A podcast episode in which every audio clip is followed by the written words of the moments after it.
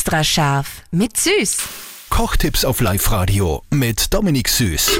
Gestern haben wir gelernt, wie man selber Chips machen kann. Heute machen wir die gesunde Variante, Dominik. Genau so machen wir es. Und zwar mache ich den aus Kichererbsen.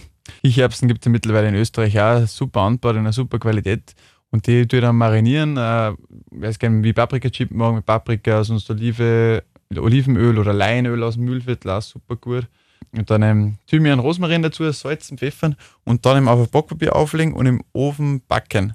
Und dann hast du wirklich so voll luftige, knusprige Kichererbsen zum Snacken einfach. Bei wie viel Grad? Bei 185 Grad 15 Minuten im Ofen goldbraun backen. Und Kichererbsen gibt es bei uns in Oberösterreich. Aus auf Kirchen im Traunkreis sind die, äh, von Morgentau Bio sogar.